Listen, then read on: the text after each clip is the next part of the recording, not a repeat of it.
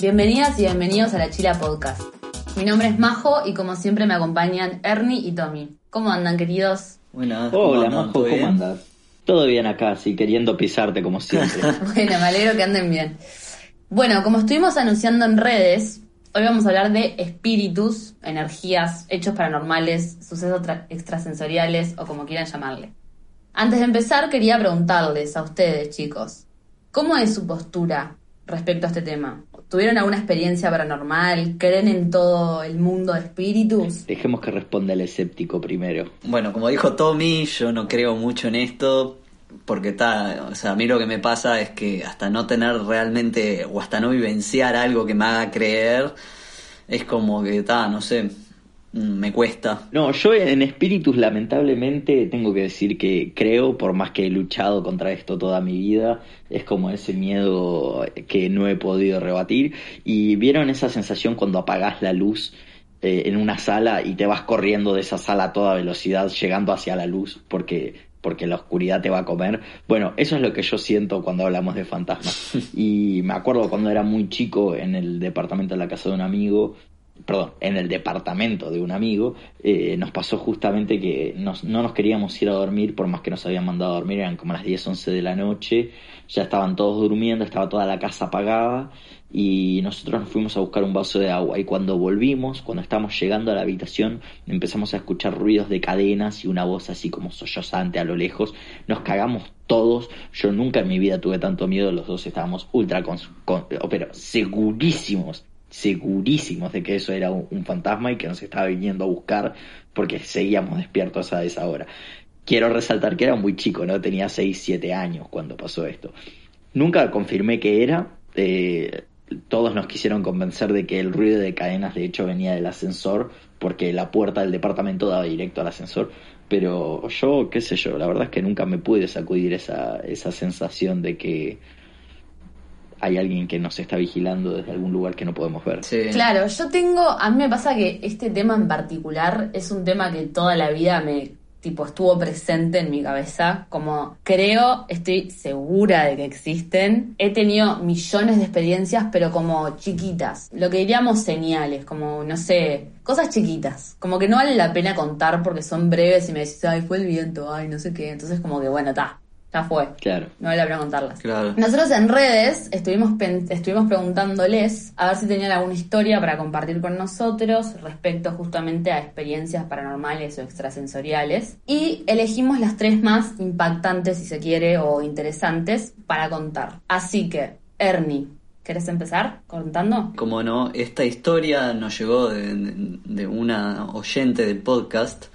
La voy a leer bastante textual porque está, la verdad está bastante bien redactada. Y dice así. Cuando era chica, creo que fue a partir de los tres años, no recuerdo exactamente cuándo empecé a verlo, o cuándo ya no lo vi más. Había un señor que vivía en la casa de mi abuela. Nadie más lo veía excepto yo. Él siempre se encontraba en el mismo lugar, en la habitación que quedaba en el medio de la casa, siempre oscuras, ya que la misma no tenía ventanas. Me acuerdo que esa habitación me daba miedo.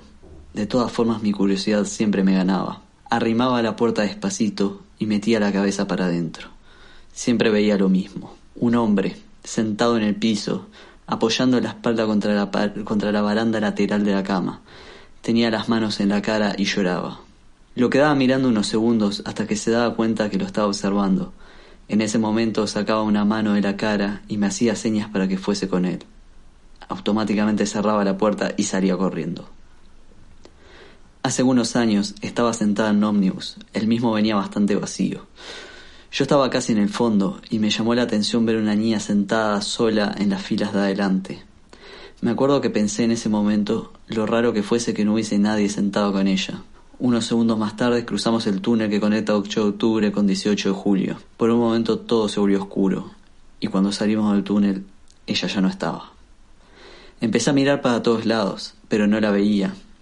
En ese instante los recuerdos de ese señor me vinieron a la mente. Se abrió en mi cabeza una caja de recuerdos enterrados, y ahí entendí esa sensación rara que siempre tuve cuando visitaba la casa de mi abuela. Sabía que nadie más había vivido allí, ya que mi bisabuelo man- mandó hacer esa casa como regalo de bodas para mi abuela. Después de este suceso en el ómnibus decidí entrar sola en ese cuarto. Un día, visitando a mi abuela, entré en la habitación. Cerré la puerta y quedé completamente a oscuras. Caminé hasta el centro de la misma, con mucha ansiedad y sensación de taquicardia. Esperé diez minutos. No pasó nada. Una parte de mí sintió un gran alivio, pero la otra una gran decepción. No sé si lo que veía de niña era producto de mi imaginación, un amigo invisible o un espíritu. Siempre lo tendré presente en mi mente y capaz que algún día nos volveremos a encontrar. Tremendo. Sí, sí, sí, la verdad que, que es una historia, es una historia muy interesante, la verdad. Salado. Sí, son de esas historias que te, te hace cuestionarte, ¿viste? Si estás loco o, o si simplemente los espíritus se presentan cuando quieren o, o cómo funciona todo. Claro, o si es algo también asociado a la inocencia, ¿viste? Tipo, como... Claro, un poco... Claro, la- de cuando sos niño, que decí- la típica del amigo invisible. Que cuando sos niño que tenés como una inocencia que yo capaz que la volcaría más hacia el lado, sos más sensible a esas cosas por ser tan inocente. Pero capaz que la gente común lo volcaría hacia común. O sea, la gente que no cree, a eso que me quise referir. Eh, lo volcaría más hacia el lado, ta, es una niña, tipo, ve, ve cosas, tiene amigos invisibles.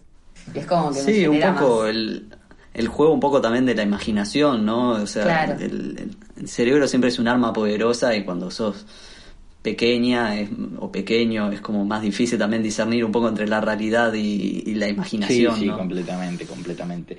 Pero ves que igual después hay casos que te hacen pensar realmente qué tanto de tu imaginación eh, está, está entrando y cuánto es, es psicosis. Tal cual. Por ejemplo, este nos lo manda uno de los oyentes también y nos cuenta que estaba una noche en su casa teniendo una discusión con su pareja y la discusión se estaba acalorando un poco y, en el medio de la discusión escuchan un ruido de un vidrio rompiéndose.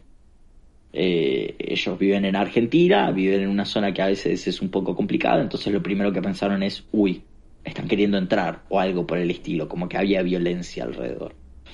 Cuando se acercan a la cocina, que es de donde había eh, venido este ruido, no encuentran nada, no encuentran nada, no encuentran nada, hasta que miran arriba de la heladera y arriba de esa heladera había un vaso de cerveza muy muy grande, te diría que es un vaso de cerveza de un litro, litro y medio, y el vaso de cerveza tenía un agujero circular en el medio del vaso. Pero cuando digo un agujero circular es un agujero perfectamente circular, que parece que lo hubieran cortado. Claro, como una bala. Claro, como que lo habían cortado así o como que lo habían hecho así con el dedo, viste que habían empujado y había salido solo ese circulito. El resto del vaso está intacto, no tiene ni siquiera una rajadura de lo más mínimo. No hay ninguna ventana abierta, no hay ninguna ventana rota, nadie entiende nada. Y, y bueno, y después de eso, la verdad es que se asustaron tanto que dejaron de discutir. Hasta el día de hoy no saben por qué es, eh, porque repito, el ellos aseguran que el vaso no tenía nadie, nada, que nadie lo tocaba, que, que, que ni siquiera es tan fácil llegar a ese vaso porque está al fondo arriba Claro, de la heladera. está arriba de la heladera. claro, viste, entonces nada, cuando, eh, cuando esta persona me lo contaba, eh, me, me aseguraba que le- le- en el momento le invadió una sensación de miedo muy grande y después como que lo tomaron como una enseñanza para no pelear tanto porque, porque bueno, nada, es como que este, lo que sea que haya sido esto, los calmó. Entonces, nada, eso, no perturbar los espíritus de la casa. Tal cual, onda. Fue un espíritu diciendo, chill. Claro, claro. Claro. Así lo tomaron al menos. Otros lo pueden interpretar de otras maneras, pero ellos lo tomaron de esa manera. Entonces siguen discutiendo, pero era un poquito más bajito. Yo lo que más destaco de esta historia es que tenemos oyentes de Argentina, ¿eh? Qué rica. Ay, Hernán. Hernán sigue escéptico. Tipo, nadie le pudo encontrar sentido al agujero de bala en el vaso y Ernie, ah, tenemos oyente argentino. tipo, ¿no te sorprendió bueno, un está. poco, boludo? Al final del capítulo va a creer. Bueno, como última historia, eh, tenemos que compartir con ustedes algo un poquito diferente a lo que veníamos diciendo. Eh, bueno, cuando nos- le pedimos a ustedes que nos cuenten sus historias, pasó algo increíble. Sara, una amiga mía, me contó que ella y su familia tienen una casa en la que absolutamente todos los integrantes de su familia tuvieron alguna experiencia paranormal ahí. Entonces ahí Sara nos pone en contacto con su familia como para ver quién estaba dispuesto a contar o quién no, y así es como terminamos hablando con su tía Mariana que aparentemente es de las que tiene más cercanía a todo lo que es el mundo espiritual o extrasensorial. Y ella no solamente accedió a contarnos su historia, sino que accedió a hacerlo en vivo con nosotros, lo cual es un éxito. Así que vamos a darle paso a la entrevista con Mariana Mariño. Hola Mariana, ¿cómo estás? Hola Majo, ¿qué tal? Ernie, Tomás, ¿todo bien? ¿Cómo estás? Hola, ¿qué tal Mariana? Un gusto tenerte. Muchísimas gracias por la disponibilidad y la buena voluntad de compartir tu historia con nosotros. Sí, la verdad que estamos muy agradecidos. Vamos a ver qué tanta buena voluntad es y cuánto nos quiere asustar, pero bueno, ya, ya lo averiguaremos. bueno, me gustaría comenzar eh, por tus inicios. Eh, ¿Cómo fue el primer encuentro con una presencia o la primera experiencia paranormal, por decirlo de una manera, que tuviste? Ahí va, una especie de percepción extrasensorial, Exacto. digámosle. En realidad no recuerdo muy bien la primera vez, recuerdo muchas veces, pero creo que empezó desde muy chiquitita. Ahora se me vino a la mente otra cosa, hasta te diré de bebé, de estar abajo de un reloj que yo tengo y que mi padre me estuviera haciendo dormir y yo tenía dos meses y que entrara mi madre a decirme, eh, a decirle a él, Mariana ya se durmió y él decir todavía no y sonaba el reloj abajo, por algo me regalaron a mí ese reloj, un gong muy antiguo, lo tengo yo acá en esta casa. Ah. Este, pero en realidad más consciente tipo ocho años, nueve años, después que nos mudamos a una casa que hace 50 años que es propiedad nuestra. Claro, ahí fue cuando empezaste, a los ocho años fue cuando empezaste como, como a, a, racionalizar lo que te estaba pasando. Sí, y a ver un poco también y a sentir, en realidad, a sentir más que nada. Y que sucedieran cosas y a unirlas. Claro a interpretarlas de Claro, no es como una reconstrucción, exacto, es como que lo ves y no lo entendés y después con el tiempo decís, ah, pero esto y esto tiene sentido, ¿es así? Porque, bueno, viste que muchas veces en las películas es como, uy, se cayó el vaso y el ventilador, pero no es tan, tan fuerte, tan directo, ¿no? Sí, yo creo que sí, que, que es eso mismo, tenés que ir recopilando, hace una recopilación de los hechos, de lo que te va pasando, y sí, a veces sucede que son cosas muy fuertes, ¿no? Como que se cae un vaso, sin haberlo tocado o estando ahí, ¿no? También, claro, sí, sí, sí, sí.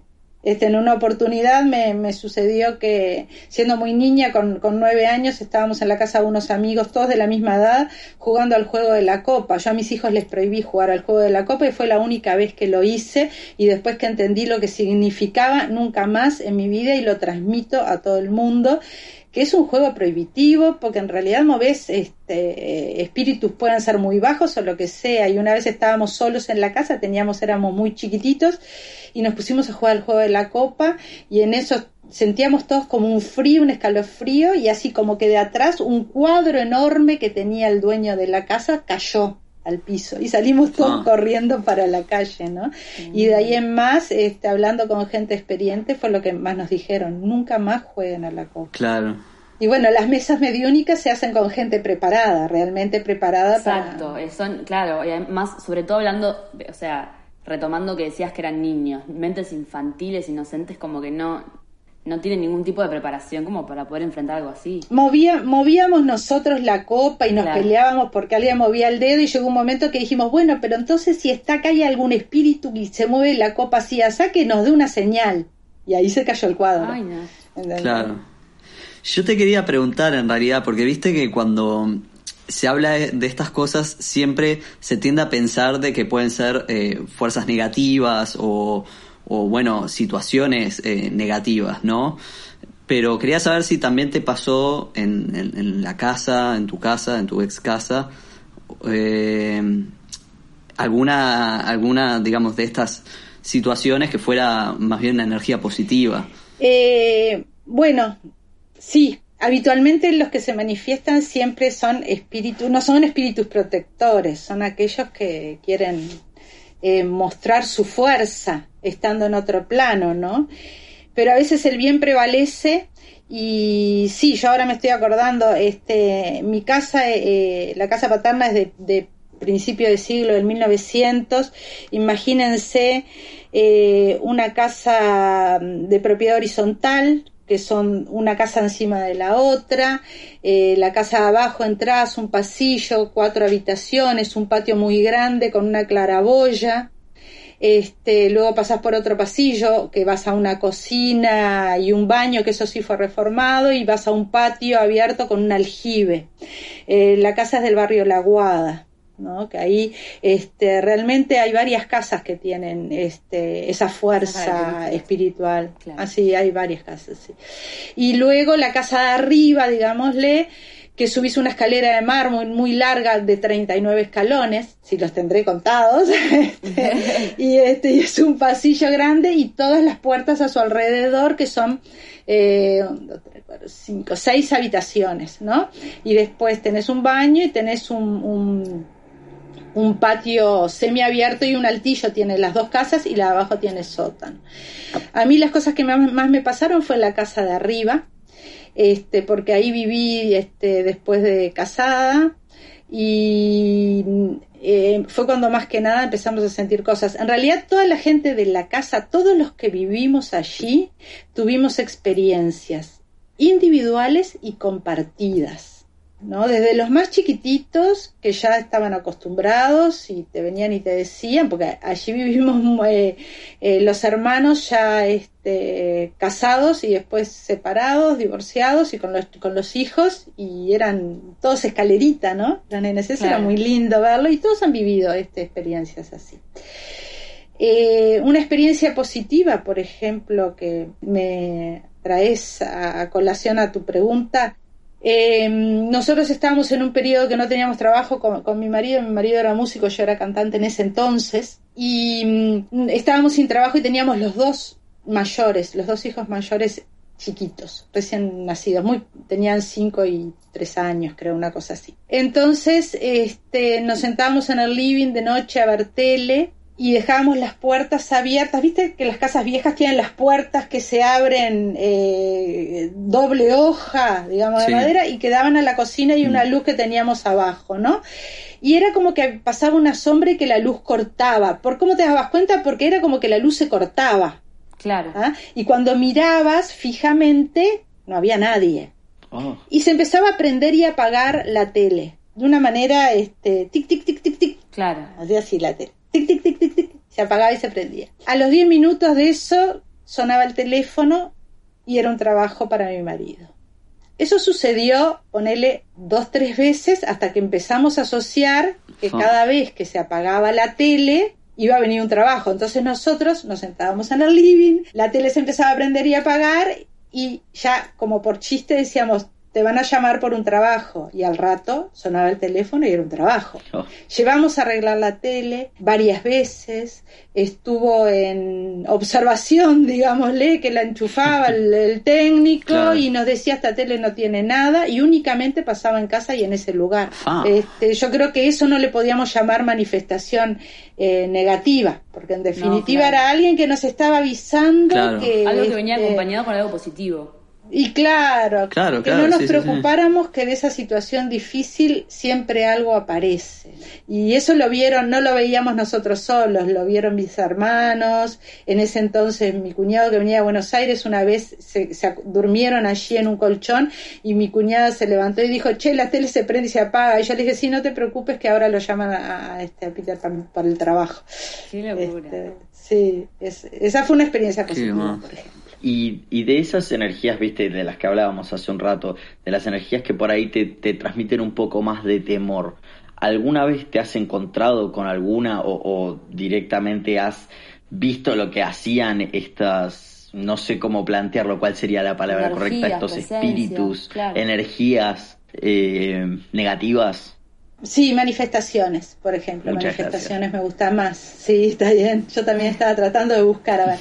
Sí, manifestaciones. Este, mm, en una oportunidad eh, estábamos. En ese entonces vivía mi hermana menor y su marido en, en, el altillo de la casa de arriba y nosotros en la casa, se habían ido por un tiempo allí con nosotros y estábamos todos durmiendo, nos habíamos ido a acostar todos, aparte habitualmente siempre era yo la última que me iba a acostar y dejaba todo ordenado y en un momento escuchamos como golpes en una parte de la casa y nos levantamos, se levantó mi cuñado y nos levantamos nosotros a ver qué pasaba y vimos que en el baño todo un shampoo, que, una crema de enjuague que teníamos verde estaba todo chorreando así en la pared, ¿no? Pero el frasco estaba tapado arriba y puesto. Era como que lo habían destapado. Y... Oh. Entonces yo le dije, pero ustedes estuvieron acá y tiraron el shampoo. No, si yo estaba arriba, vos me viste bajar recién. ¿Cómo lo voy a hacer yo? Me levanté por los ruidos. Claro. Eso no, no me parece una presencia todo muy bueno y no, nunca, nunca buscamos, nunca encontramos Claro.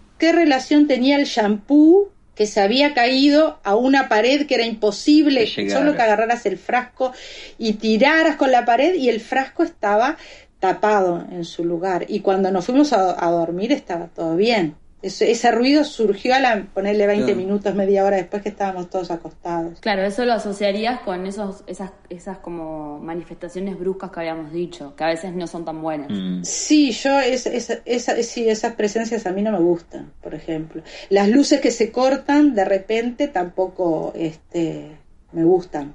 Y yo sé que es esa casa, porque después me mudé a otra casa similar y esperaba, decía, bueno, a ver qué energías hay en esta casa y no, nunca pasó nada. Mm. Claro. ¿Y alguna vez te has encontrado con historias ajenas que te han pasado de cerca? ¿Viste como, bueno, vos viviste de cerca, justo te tocó vivir en esta casa y te encontraste con toda la experiencia, todas las experiencias que nos contás vos y tu familia?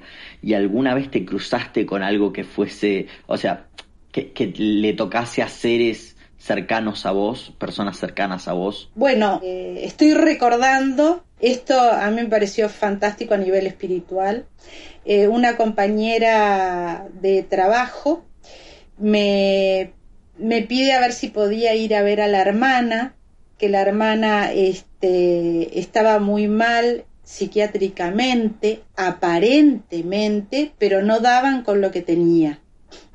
Por momentos se ponía muy agresiva, gritaba, peleaba, pero cuando iba al médico, en realidad este, no aparentaba tener nada o los estudios que le hacían. Entonces yo dije, sí, voy, no tengo problema. A verla, hacerle un masaje, a ver qué le pasa.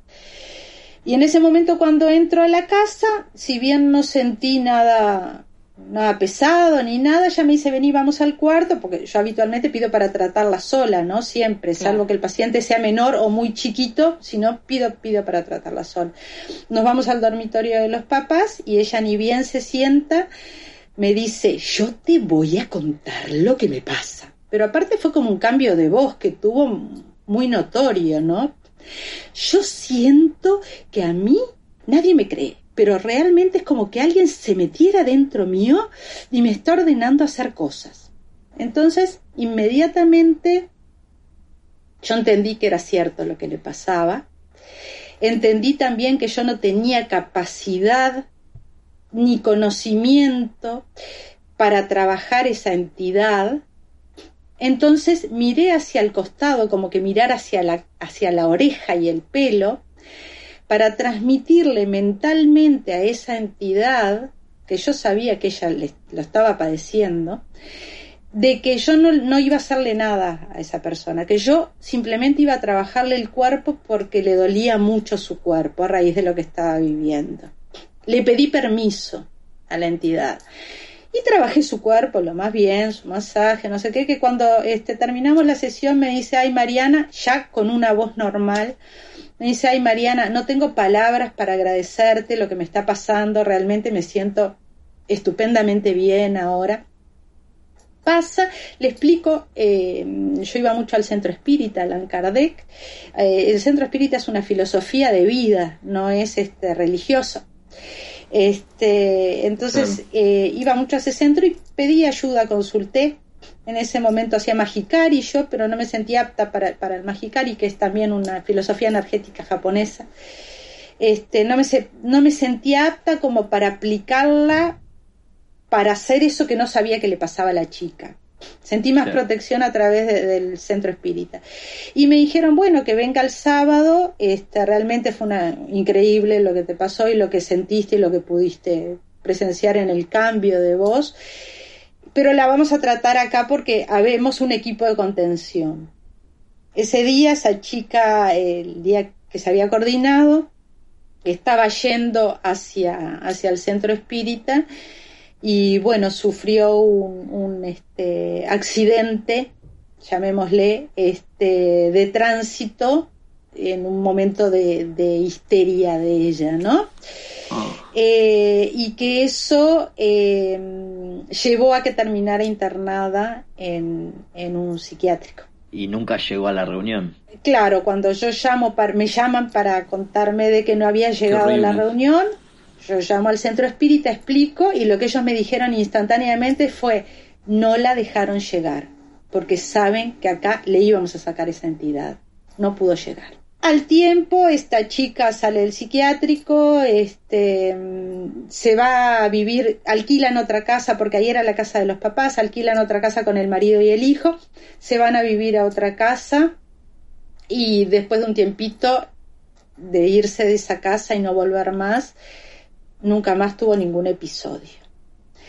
Eh, tanto, yo seguí con lo mío, me mudo y como ocho años después eh, conozco una vecina de acá de donde estoy y ella me cuenta de que, ah, algo que me faltó en el relato, de que esa muchacha veía en la cocina, se le aparecía un pájaro, un pájaro negro que le golpeaba los vidrios que estaban en la Claro, cocina, la ventana. Claro. con el pico, pero cuando estaba sola. Eso no se le no lo presenciaba nadie de la casa. Era cuando ella estaba sola. Entonces era muy difícil creerle, ¿no? Porque Claro. ella decía, se me aparece esto. Y después que cambiara la voz y que tuviera este cosas muy raras en su Claro. conducta, no lo podían este, entender co- como, como racionalizar, digamos. Claro, capaz que no le dieron tanta bola a eso. Y claro, lo unieron más a una patología, ¿no? Que algo espiritual. Claro. Entonces, este, años después cuando me mudo, eh, nos conocemos con una vecina y empezamos a conversar, ¿no? Como cuando uno se empieza a conocer, contar de su vida, qué hace, etcétera, etcétera. Y ella me dice que cuando era muy joven, con 34 años, este, tuvo un, creo que 34, sí, pero en ese entorno, tuvo, hizo una CB. Uf. Y yo le dije, pa, qué joven hiciste la CB, no sé qué. Entonces me cuenta de que en ese entonces vivía en una casa que todos los días le pasaba que cuando quedaba sola, su marido se iba a, trabajar, su hija se iba al colegio, eh, empezaba, le empezaban a como mandarle mensajes a la cabeza. Inexplicable, porque a veces uno recibe mensajes, ¿no? Pero ella le mandaban mensajes y eran todos negativos. Suicidate, te vamos a matar, etcétera, etcétera, etcétera. Entonces ella se aferró a una cruz y dormía con la cruz abrazada hasta que un día hizo una CB. Este, y ahí me cuenta que se le aparecía todos los días un pájaro negro y le golpeaba la ventana. No, no estoy erizada, pero. Ah, no. Yo también estaba erizada cuando me cuenta porque asocié y le digo, decime si viviste en tal calle y en tal casa. Y me dijo, sí, era esa misma calle y esa misma casa. No, una locura, una locura total. Fa. Eh, sí, realmente sí. Yo pensaba ahora este, invitarla a venir a ella, pero justo este no la, no la encontré, no vi la luz para que compartiera también este, este No, hecho, es porque fueron ocho años después de esa asociación. Ocho años después, claro, es un montón. Más o menos, un montón, sí. Es lo que hablábamos de, de como unir los puntos o las, Mm. las experiencias de que, o sea, Sí. podría llamarse Sí. casualidad como, como no. Sí, claro. Claro. Sí, pero que, bueno, eh, en esa misma casa este, hubo un suicidio después. No, pa, qué o sea, después de que tu vecina se mudó ahí, una persona se suicidó en esa casa. Sí, años después, años después. Qué horrible. Vieron que yo tenía razón cuando dije que no había que agradecerle todavía, que nos íbamos a asustar. Yo les dije, ahora ya no quiero dormir hoy. Ya está. No, yo no duermo por un mes, olvídate. No, sí, hay que dormir con pensamiento positivo, pidiendo este, No, espíritus de luz que vengan a acompañarnos, que siempre hay montones. Sí, siempre eso. están al lado nuestro, los eso, espíritus de de luz están al lado nuestro, claro. Es más, no hay que llamar a los otros. Eh, ¿Qué te iba a decir? Mariana, sos lo más. Muchísimas gracias por compartir tu historia con nosotros. Sabemos que Sí, son muy íntimas y sensibles estas historias. No es fácil contarlas y exponerte, así que te agradecemos muchísimo por este espacio que nos brindaste. Majo, gracias a ustedes. Muchas gracias por sumarte, perdón por robarte tanto tiempo. Al contrario, un placer acompañarlos porque me parecen muy buenas las propuestas. Este, escuché lo que ustedes han hecho y me parece bueno, este, gente joven que esté haciendo este tipo de cosas, me encanta. bueno, les cuento, ella es Mariana Mariño, hace medicina china, se centra en la digitopuntura, la reflexología auriculoterapia y acupuntura. Corregime, Mariana, si me equivoco. Muy bien. Y hace terapia floral también. A su vez, es instructora en Tai Chi y Qigong.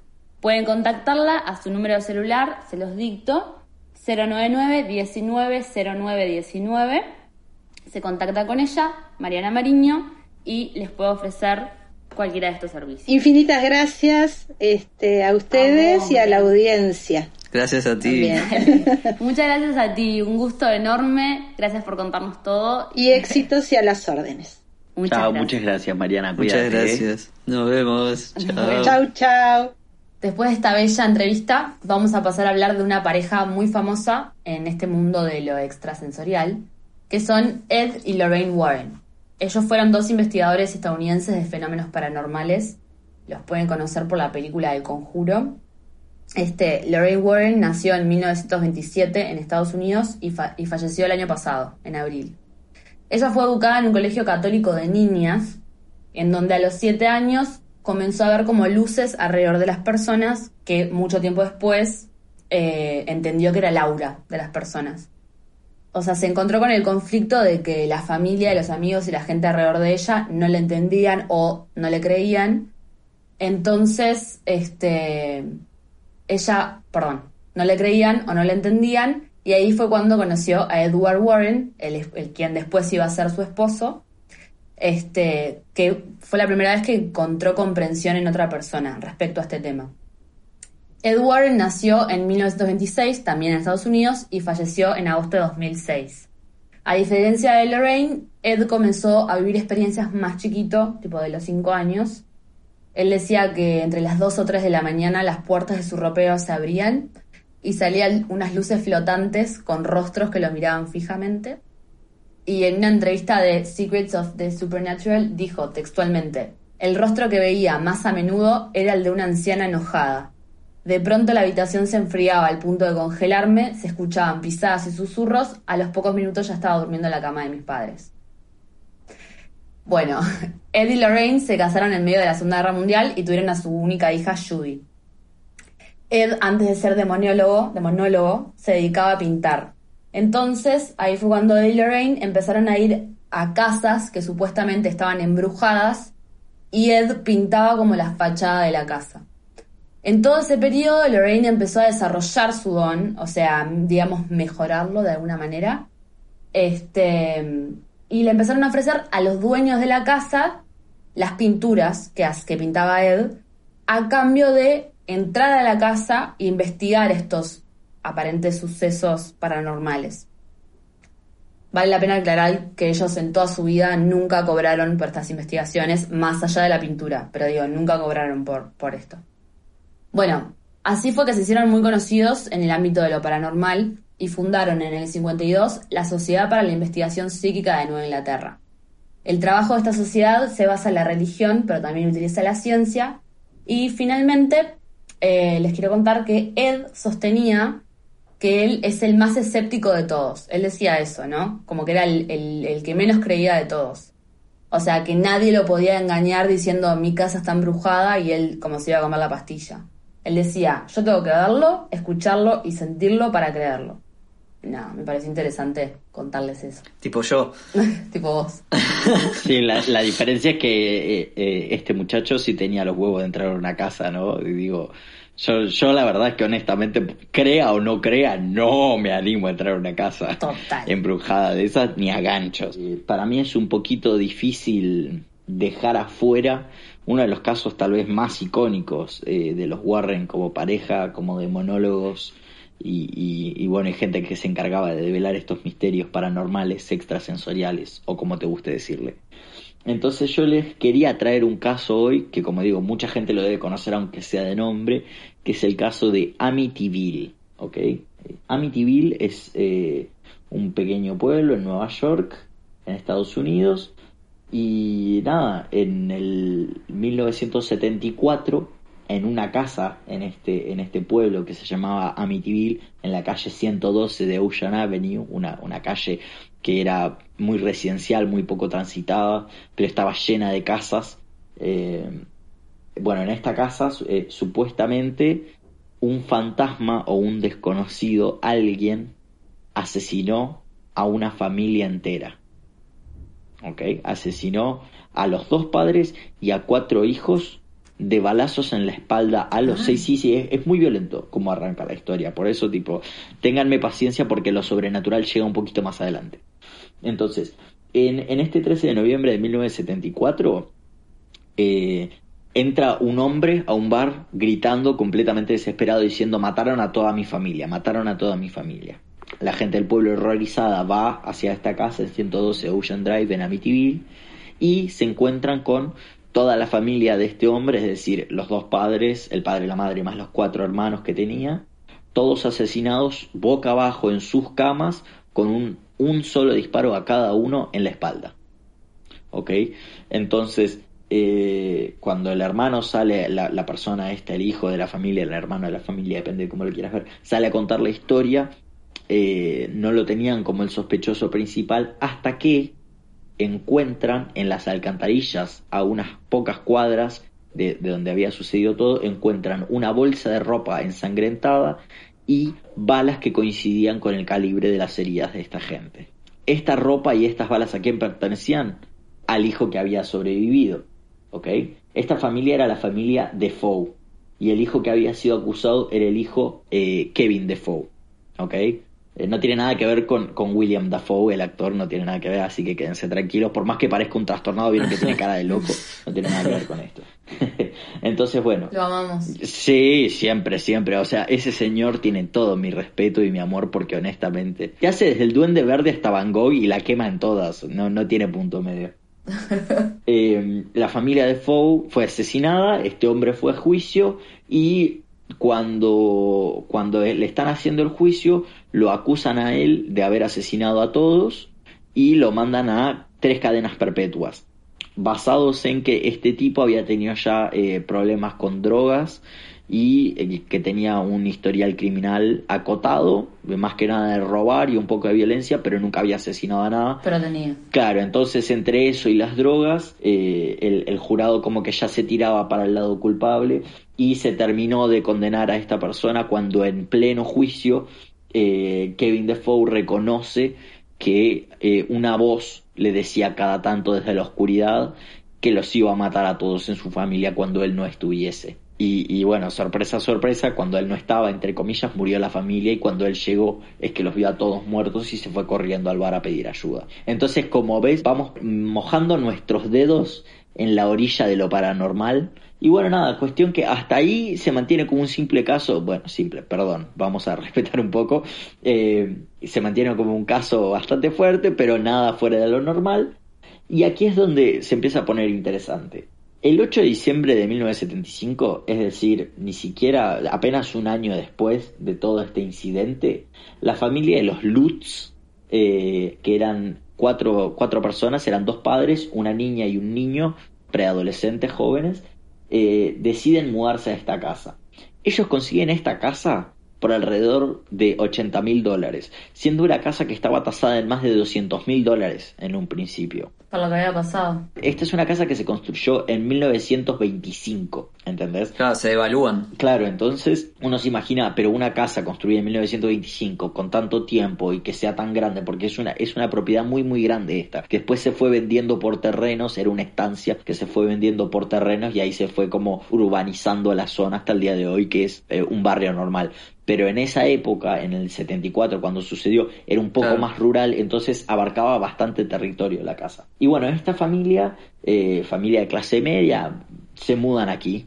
Lo que tiene de particular es que solo vivieron 28 días en esta casa.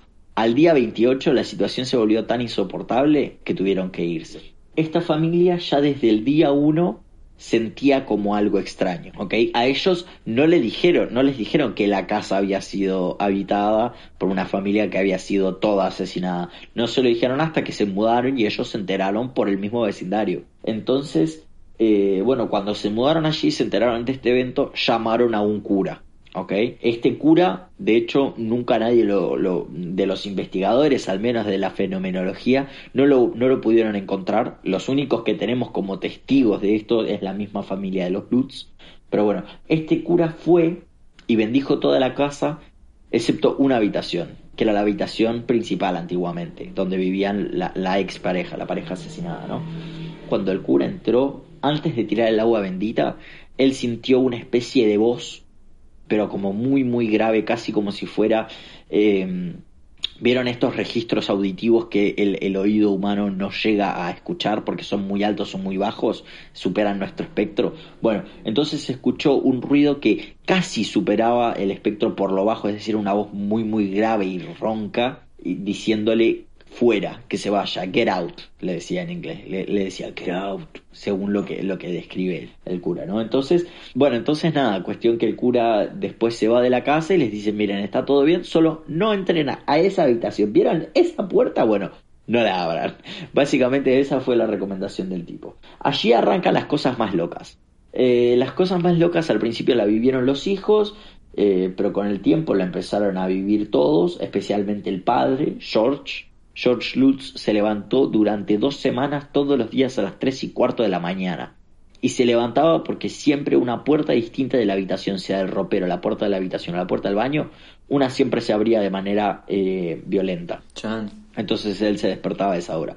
Todas las noches, todas las noches pasaba esto, hasta que un día no lo pudo tomar más, se lo comentó a la familia, la familia empezó a comentar actividades que habían vivido ellas, como les contaba especialmente los niños. Los niños contaban que muchas veces cosas que se rompían, no las rompían ellos, pero que se caían de manera espontánea. Y bueno, los padres no les creían, entonces pasaba como un simple, eh, con un simple castigo o con un simple reproche a los hijos y listo, y lo dejaban pasar, ¿no? Sin, sin prestar atención a esta posibilidad de que podía ser un espíritu. Pero eh, todo se va de control que esta es la última noche que pasan, esta es la noche 28, todo se va de control cuando eh, Katy, Lutz, la madre, empieza a llega de hacer las compras navideñas a la casa y decide ponerse a limpiar. Y cuando llega al baño de visitas ve como una sustancia medio negra verdosa muy muy muy muy eh, densa y viscosa. Pero los expertos paranormales confirman que eso que había en esa casa era ectoplasma es decir, el residuo físico que dejan los espíritus. Hay algunos que creen en esto, como hay algunos que no. Hay muchos espiritistas que dicen que esto es cualquiera, pero la corriente de monóloga de los Warren justamente se basaba en que todo el, espíritu deja un rastro y ese rastro es este ectoplasma que es de los espíritus más turbios. Una huasca. Claro. bueno, entonces ese, en ese momento cuando estaban teniendo esta discusión que eh, casi contó lo de las paredes y que bueno, el padre comentó lo, lo que le había pasado y los hijos comentaron todo esto, dijeron, ¿saben qué? No podemos seguir así, vamos a agarrar un crucifijo y vamos a encargarnos nosotros del tema. Entonces decidieron entrar a la habitación principal, a la que el cura les había dicho específicamente no entren ahí porque, bueno, la van a cagar. Tal, entraron. No Y entraron con un crucifijo, entró el padre. Y empezó a recitar la Biblia a diestra y siniestra, hasta que en una de esas empezaron a escuchar voces, muchas voces, como cuatro o cinco voces distintas, ven por dónde va la cosa, cuatro o cinco voces como los que fueron asesinados. Entonces empiezan a escuchar cuatro o cinco voces distintas que le decían que parara. ¡Ah! Claro. Entonces en ese momento los, los, los Lutz se van de la casa. Y aquí entran nuestros amigos Warren. ¿Ok?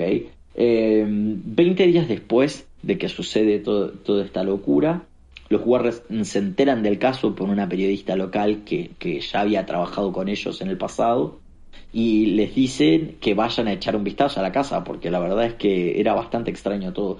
Entonces los Warren van y lo primero que sucede en la casa es que cuando Lorena, o, Lorraine Warren, como le quieran decir, em, se desmaya, apenas entra a la casa.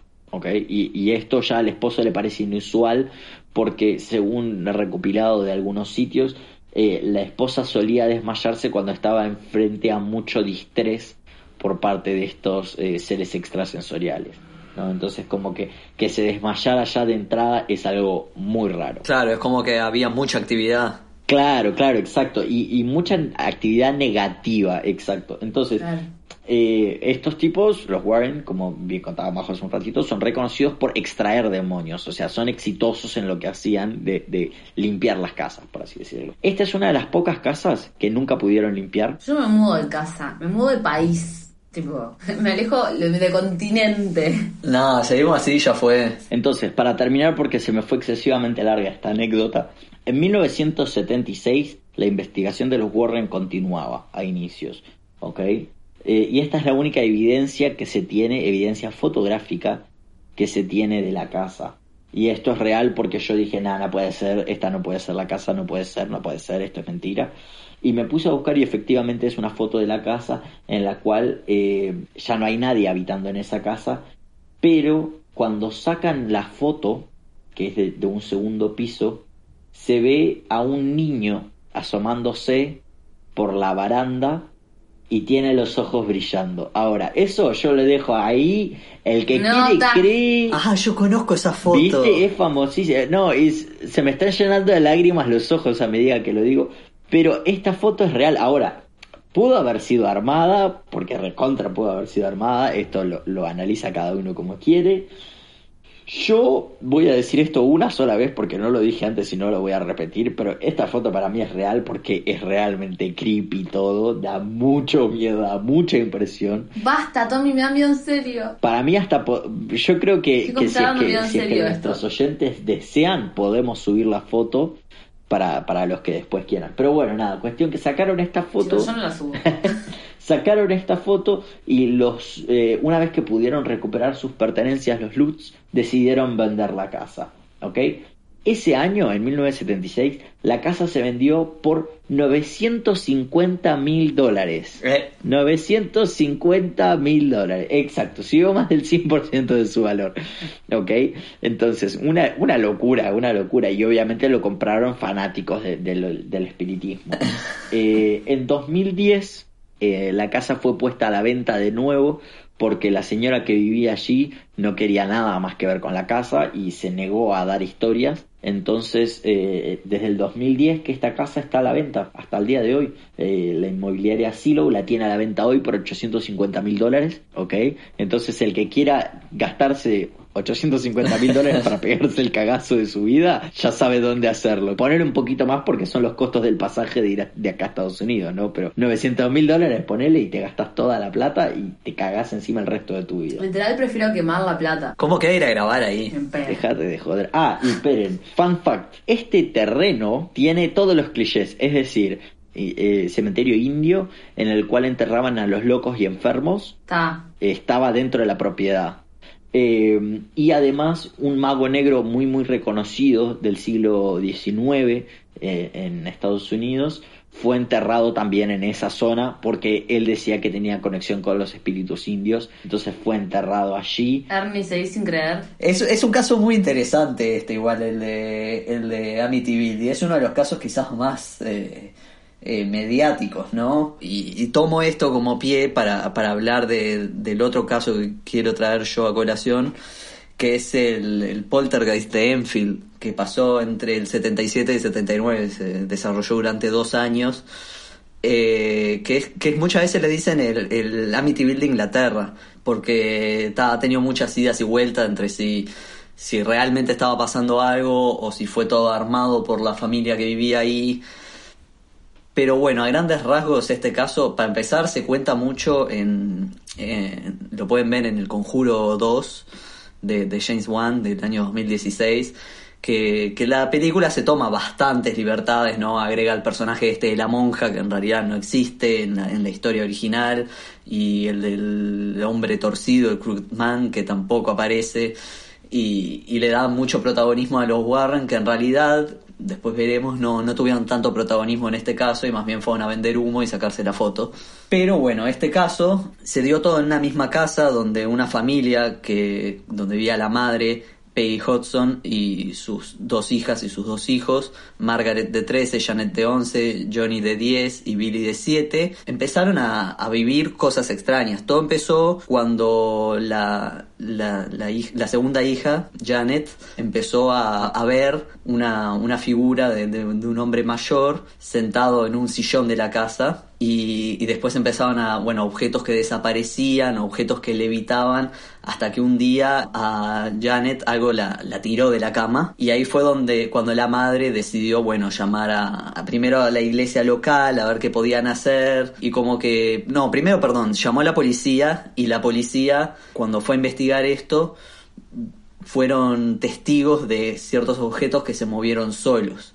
Esto lo pusieron en el expediente oficial el expediente oficial causó revuelo en la jefatura local y llegó a los medios. Ahí los medios fueron a la casa y, ta, ahí es cuando se empieza a mediatizar todo. Después, gracias a, digamos, a esta mediatización, también fueron medios muy amarillistas que fueron en su momento, fue que cayó eh, dos investigadores, uno llamado Morris Bruce y el otro es Lion Playfair.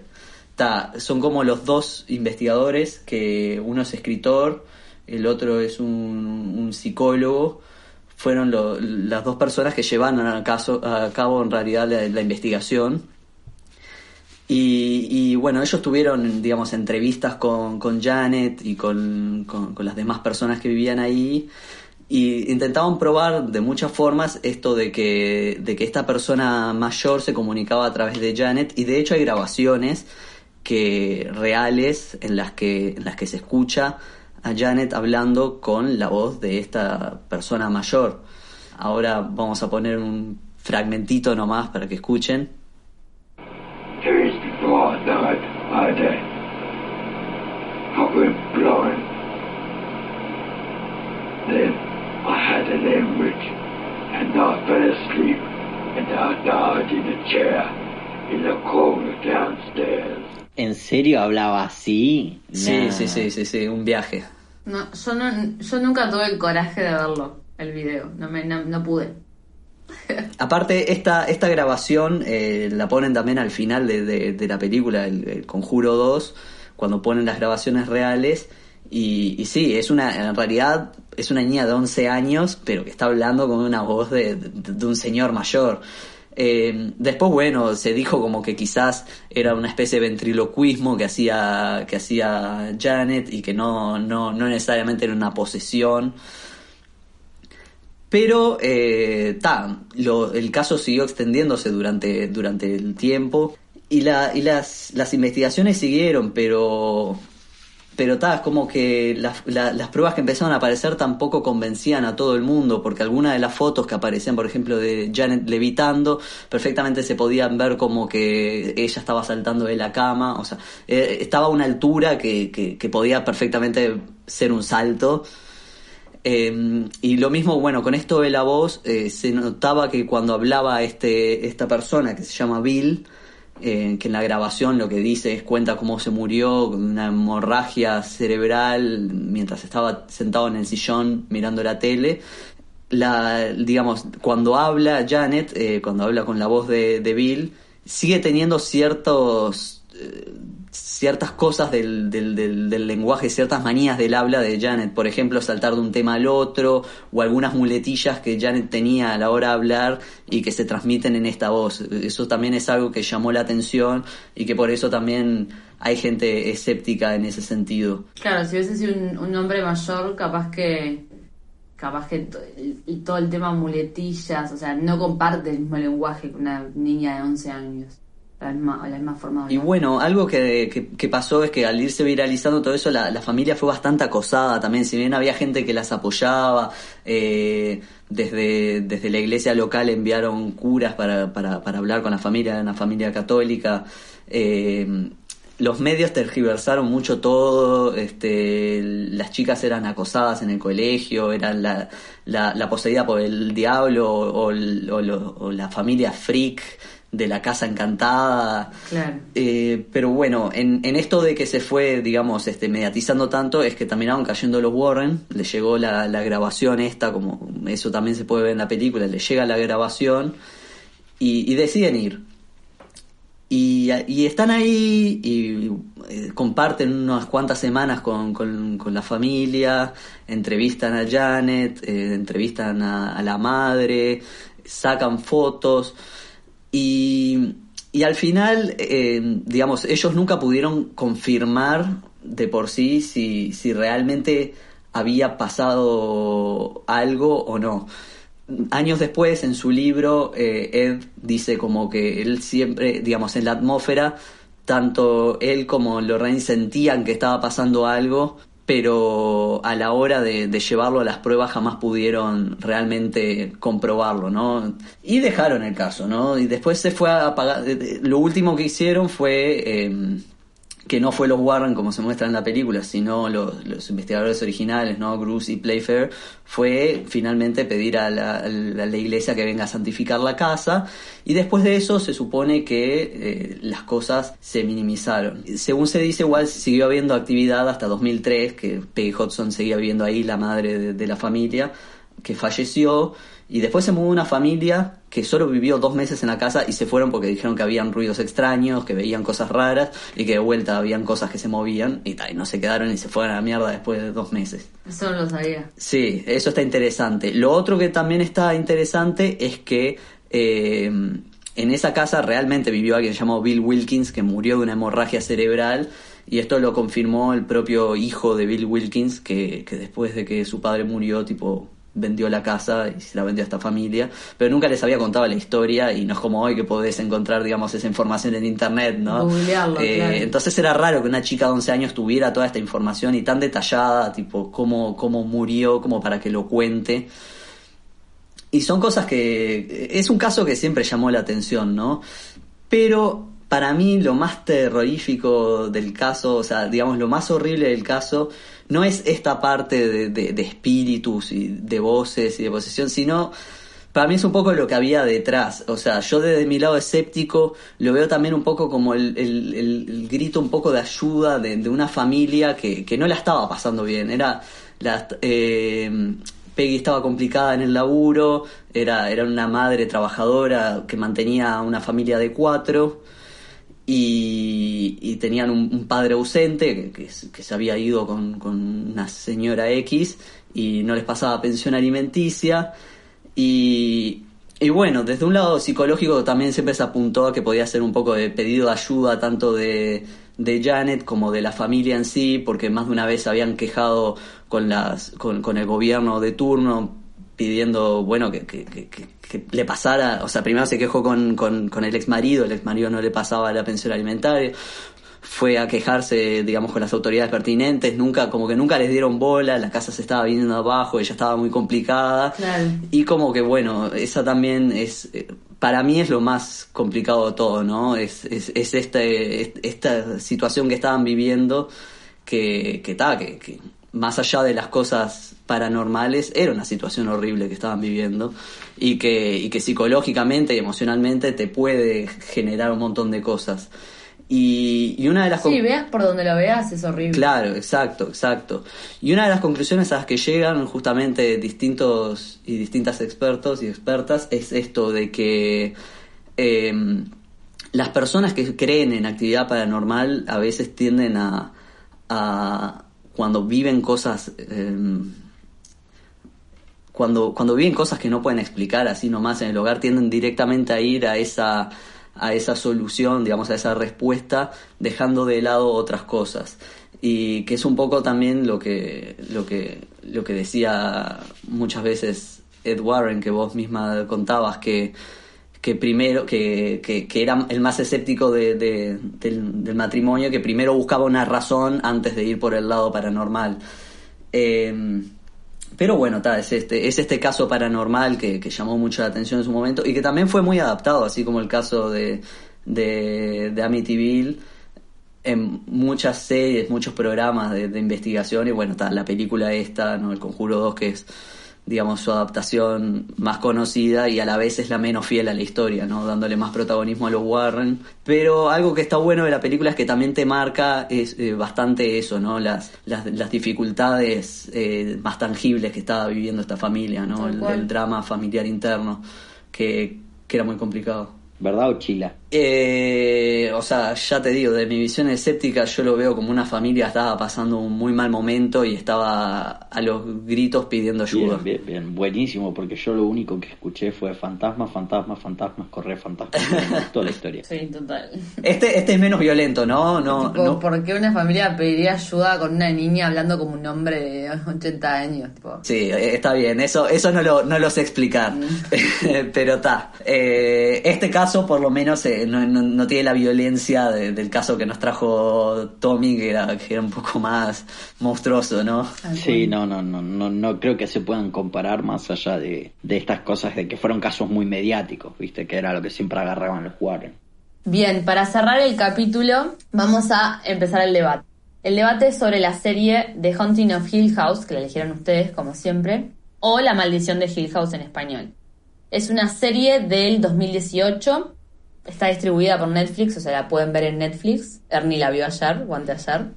Eh, dirigida por Mike Flanagan y es estadounidense, es una serie estadounidense. Así que le damos el comienzo a este debate, chicos. ¿Qué piensan en líneas generales de esta serie? Eh, a mí me gustó y eso que yo no soy fan de la serie, así que me parece que está, que, que está, que tiene un muy buen guion, audiovisualmente está, está muy bien. Y, y para mí, personalmente, esto es una apreciación personal, para mí es el mejor trabajo de Flanagan, que, que de él ya había visto Oculus, que es de 2012, que no me copó mucho, aunque esta película tiene cosas, esta serie tiene cosas de Oculus. A mí tampoco me gusta. Y vi eh, Doctor Sleep, que es su, la secuela, digamos, la adaptación del, del libro de Stephen King, que es secuela del Resplandor.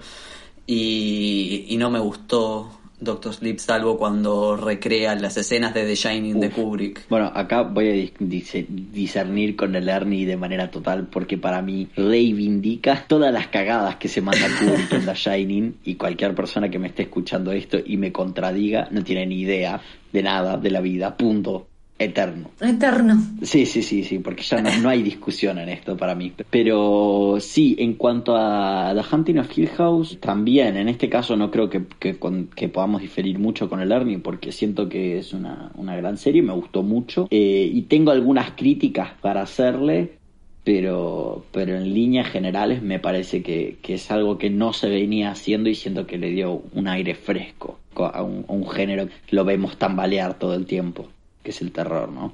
Bueno, ya que, que te metiste en ese terreno, les pregunto, ¿de qué manera sienten que se aborda el género terror en esta serie? Sobre todo comparándolo, con, como decías recién, con el resto de películas o series de terror que conocemos. Para mí se aborda de una forma más seria y, y- y bastante bajada a tierra, de hecho, por más que, que hay apariciones de espíritus y de hecho, tipo, hay pila de, de- de planos donde hay fantasmas escondidos y espíritus y manifestaciones en reflejos y todo eso. Eh, pero está bastante bajado a tierra, sobre todo lo que, digamos, las secuelas que, que estas, eh, eh, estas eh, manifestaciones que vivieron de pequeñas y pequeños, tipo las secuelas eh, psicológicas que han tenido cuan- a la hora de ir creciendo, ¿no? Y que de grande eh, se, les nota, o sea, uno, uno terminó en, en la droga fuerte, eh, o sea, tipo, realmente en ese sentido para mí lo trabaja de una forma muy seria y, no cae en el típico cliché ¿no? de- de los jumpscares, ¿no? de que te salta algo y oh, te asustás, sino que el miedo lo construye de forma más lenta y, y de- realmente por lo que viven los personajes, ¿no? Claro, más real. Igual me parece, sí, pero igual me parece que eh, al final del día para mí en realidad es un drama familiar con tintes de terror. Es un, es un foco interesante ese, la verdad es que no lo había pensado porque yo me la pasaba mucho tiempo con la mano tapándome los ojos, así que no sabía mucho qué pasaba en la serie. No, mentira, pero sí, sí, la verdad es que planteándolo así tiene, tiene sentido, es como un drama con ese agregado de terror. Pero igual a mí me gustaría considerarlo terror, de hecho si vos te fijas en internet te va a decir género terror, y, yo lo- le, pongo terror 100%, y así que no vamos a estar del todo de acuerdo, pero para mí es como terror con tintes de drama, porque al final toda la historia se centra en la casa y, lo que busca hacerte esta, esta historia es que la pases mal. Y, a eso le agregan como, como esa cosita, viste, de terror, eh, digo, de, de drama, pero siento que es más que nada porque tenían muchos personajes y la mejor forma de que vos conectes con todos ellos es agregándole cosas traumáticas afuera del terror. Intentaron hacer que nosotros, eh, espectadores, podamos relacionarnos con esos personajes pero es simplemente por eso, para una cuestión de que a la hora de que venga eh, la parte del miedo, vos te asustes, no solo vos, sino te asustes vos con ellos. ¿Entendés? Como que compartan esa misma sensación. Claro, estoy de acuerdo, estoy de acuerdo, sí. A mí lo único que me decepcionó igual un poco, y me, me- me acordé ahora con tu comentario, estuve tapándome los ojos todo el tiempo, es que cuando fue elegida esta serie, eh, gente me comentó como que me iba a cagar hasta las patas. Y, y entré con esa mentalidad, tipo, ta, voy a ver algo que me dé miedo, Yo porque la no. película de terror no da miedo. No, vos no, pero gente, oyentes y gente cercana, ¿no? Me dijo eso. Y, y tal, la verdad es que no, que no me pasó. También me dijeron que era re cualca por nunca haber visto esta serie, así que ta, nada, eso. Yo te lo advertí, te dije, tenés que ver. Por suerte la audiencia fue genia y eligió esta serie porque tenías que verla Sí. y sé que no la, no la ibas a ver si no fuera por la chile. Sí, sí, sí, es verdad. Salvo con ese traspié de la casa de papel, ¿no? Pero dio un buen debate. Así que se las perdonamos. Pa, Pero le hicieron pasar mal a Lerny. Odié, odié tener que ver esa serie. Sí. Bueno, chicos, yo quiero decirles que estoy como un poco de acuerdo con los dos en esto, en la parte de terror. Me parece que si, si existiera un termómetro para medir el género terror, esta serie sería como, por así decirlo, como que llega tipo ahí al límite de ser una serie de terror. O sea, por un pelito llegó a ser serie de terror. Si no, sí, estoy de acuerdo con Ernie que sería más drama. Obviamente los primeros capítulos a mí me dieron miedo, pero yo creo que fue por eso que decís vos, Ernie, que a mí me dijeron, te vas a cagar hasta el orto. Y fui tipo, además yo soy recagona con el tema, entonces fui con la cola entre las patas y obviamente la mínima yo ya me cagaba hasta el orto. Claro. Pero después se empieza a desenvolver una historia increíble y se vira mucho al drama. De hecho, hablan de abuso infantil, hablan de problema de las drogas. Hay un montón de temas, o sea, de, de problemáticas sociales muy interesantes que abordan. Que me parece que llega un punto de la serie que realmente vira completamente hacia el drama. Así que ahí estoy como un poco de acuerdo con los dos. Bueno, para terminar este debate, les pregunto, ¿cómo ponderarían en términos de historia a esta serie? Eh, a mí, bueno, como dije al principio, la historia me gusta mucho, está muy bien construida. Eh, esto de que los primeros cinco capítulos se centra cada uno en cada uno de- y va en orden de edad de, de, de este grupo de hermanas y hermanos. Eh, para mí eso está re bien porque llegás a conocer, en los primeros cinco capítulos, conoces bien eh, la historia de qué fue lo que vivieron en la casa cada, cada una de esas personas y, qué secuelas les trajo en, su vida adulta. Y, y para mí eso está excelente porque en los primeros capítulos ya, o sea, en estos cinco capítulos empatizaste de alguna forma con todos los personajes, y aunque sea tipo, capaz que te cae re mal el escritor, a mí me pasó que, el- que el, el ma- el mayor de, de- de ellos eh, me, me caía re mal. Sí, sí, sí, me caía re mal, y, pero por ejemplo agarré tremenda empatía con Luke, que es el, el- el que termina en las drogas, o, con, o con Theo, la, la hermana esta que, que- que usa los guantes. La más chiquita. Que es psicóloga. No, la del medio, que es la psicóloga. Ah, sí, mal. Y, Total. y ta, para mí eso está, está, está muy bien. Y, algo que, que también para mí maneja muy bien es el, el, ida y vuelta en el tiempo. Que, eso es algo que le critiqué a la casa de papel, pero que para mí acá está muy bien hecho y audiovisualmente está muy linda filmada, sobre todo el capítulo 6, que para mí no solo es audiovisualmente, digamos, el, más destacado, con todos los seis planos secuencias que tiene, sino que ese que tiene el, el- el mejor guion, porque es cuando la familia realmente se dice todo lo que se guardaron durante años, se lo dicen en el, en el funeral con, el- con, con el ataúd de la hermana ahí al lado de, de ellos y ellos cagándose puteadas. Igual se muere en el primer capítulo la hermana, digamos la verdad. Eh, entonces está, nada, es como que ese capítulo es, es muy fuerte, es muy fuerte. a- Dato no menor, no fue producida por Netflix. no fue producida por Netflix. No, es Paramount Television, ¿no? Sí. Creo. Ah, dos productoras más, pero sí, Paramount es una de ellas. Y, ta, nada, para mí eso, tipo, está, está muy bien construido, el- eh, justamente lo que, a lo que voy, el drama está, el drama está ahí y la, y la bajada a tierra psicológica de, los personajes está ahí y eso me encanta porque dejan de ser meras personas que están viendo cosas y deja de ser un producto que lo único que busca es asustarte, sino tipo que busca que generes empatía con estas personas realmente. Con eso recontra coincido con el Ernie y acá les traigo un punto que seguro que no lo habían pensado y cuando se los cuente van a decir, ah, eh, tiene sentido, tiene sentido. Si se dan cuenta que en la familia son siete, ¿no? Contando a la madre son siete. Sí. Bueno, si se dan cuenta, estos son los siete pecados capitales, Ulises. Cada uno en sus capítulos, cada uno muestra uno de los siete pecados capitales. ¿Eh? Es un viaje, o sea, ¿En serio? Sí, sí, sí, sí, sí, sí.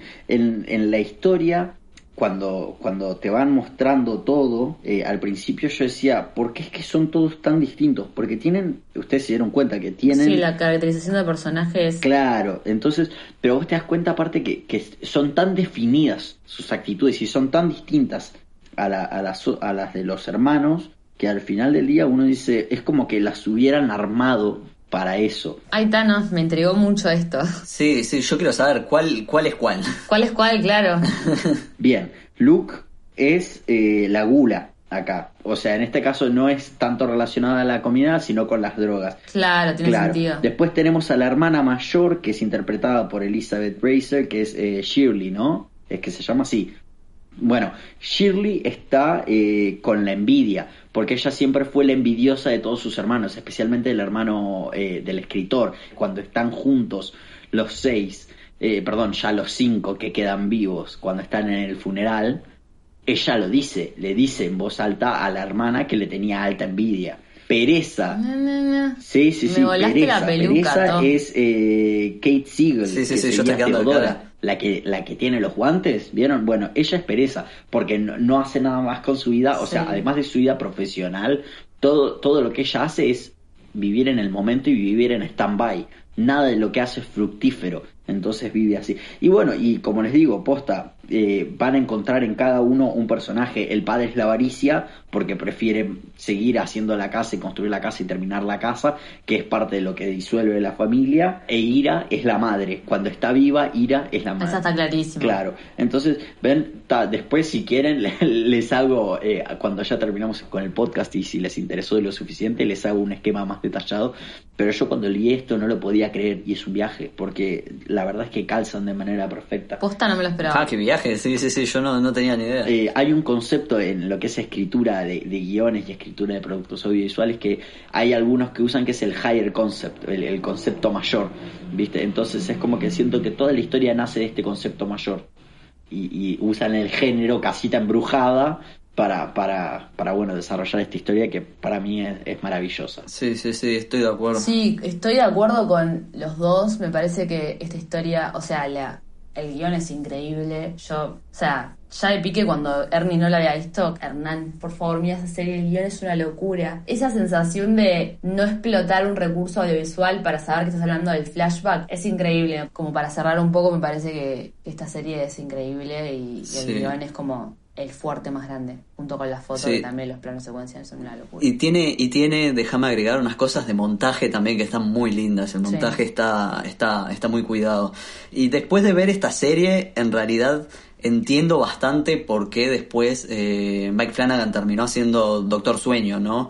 O sea, tiene mucho esto de, de- de resplandecer, digamos, como, en el resplandor y en Doctor Sueño, ¿no? Ver, espíritus o, un familiar que, que trata de matar a sus hijas e hijos, es como tiene mucho, ¿no? Es, es muy entendible. Y ta, es como que después de ver esto dije tipo, ta, con razón Mike Flanagan terminó haciendo Doctor Sueño, es como, sí, lo tenía que hacer él. Entonces les hago una pregunta para ver si ya terminamos este capítulo, que bueno, la audiencia probablemente no se dé cuenta, pero llevamos horas ya grabando esto.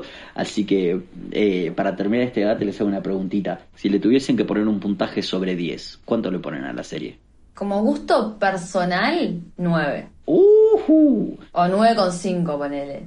A mí me volvió la peluca. Yo 8,5 ponele. Me gustó, me gustó mucho, me gustó mucho, la verdad. Es muy buena. Es, es una, realmente es una serie que no tiene nada malo. O sea, no tiene nada que diga, hasta me puedo parar a criticar Claro. desde acá, ¿viste? Sí. Como a nivel técnico, ¿no? Perdón, siempre voy a lo técnico, pero Sí, a nivel sí, sí. técnico. No, no, pero a ver, si es que eso es lo que revisás. muy- la verdad, realmente es muy redonda. ¿Vos qué puntaje le das, To? Y yo, yo la verdad es que iba, pensé que iba a ser el que le iba a poner el puntaje más alto, ahora me doy cuenta que ese es el más bajo. Yo le pongo 8 eh, porque me gusta, me parece que es una idea que no es nueva y por eso le pongo 8. Siento como que recicla, recicló pila de cosas, Claro. pero Bueno, es una adaptación claro, una novela. verdad, tendríamos que haber resaltado eso antes. Bueno, genial. Gracias chicos por sus opiniones al respecto. Cerremos el debate, cerremos el capítulo, que fue un placer hacerlo, pero hoy claramente no voy a dormir. Así que bueno, como siempre en los finales eh, recom- recomendamos una artista y una película. La artista que decimos recomendar es Sara Abdalov, que su Instagram es saru.abcortad, que es justamente la que mencioné más eh, al comienzo, que es la que nos dio el contacto con Mariana, a quien entrevistamos. Eh, ella es una fotógrafa increíble, así que si la pueden seguir, acuérdense, saru.abcortad. Ese es su Instagram. Y la película que vamos a recomendar es Ojos de Madera. Es una película nacional de 2017 realizada en coproducción con Argentina y Venezuela. Está dirigida por Roberto Suárez y co- codirigida por Germán Tejera. Y la protagonizan Pedro Cruz, Florencia Zabaleta y César Troncoso. Esa película está completa en YouTube, así que pueden acceder fácilmente por ahí. Les va a gustar mucho. Y bueno, eh, les contamos que el próximo capítulo va a ser de sueños. Estamos los tres muy ansiosos porque amamos el tema, así que no se lo pierdan. Y vayan despabilados. Vayan despabilados totalmente. Duerman, sueñen. Sí, sí, sí. Eh, bueno, nuestras redes, como siempre, nos pueden seguir en Spotify, YouTube, Instagram, Twitter y ahora tenemos Letterboxd también. En todas las redes somos la Chila Podcast, así que nos pueden seguir. Eh, siempre buscamos sus recomendaciones y hablar de lo que ustedes, intentar hablar de lo que a ustedes les interesa. Así que por favor síganos en redes y interactúen con nosotros, que a nosotros nos interesa un montón. Les recordamos que la música original está hecha por Santiago Blanco. En Spotify lo pueden encontrar con, por S Blanco. Hace poquito estrenó su nuevo disco Somni Ritual, así que vayan y bichen, que está muy bueno. Y nuestra productora y postproductora de sonido, Irene Aguerre. Así que bueno, chicos, un placer este capítulo. Espero que ustedes puedan dormir. Yo no voy a poder. Sí, una mezcla de placer y dolor. Total, tipo de morbo, pero al mismo tiempo no sé que nunca más voy a dormir. Yo voy a dormir tranquilo. Bueno, Majo, ya era. Lo que hacemos es nos desvelamos toda la noche, pero le, no paramos de mandarle mensajes a Lerny, cosa que él tampoco pueda dormir. Amo, amo el plan. Eh, bueno chicos, muchas gracias por escuchar, como siempre, nos vemos el próximo capítulo y nada, Ernie y Tommy los amo. Chau. Muchos abrazos a todos, cuídense, duerman y aliméntense bien y no se olviden de lavarse las manos en la pandemia. Chao, gracias a todos. Chao.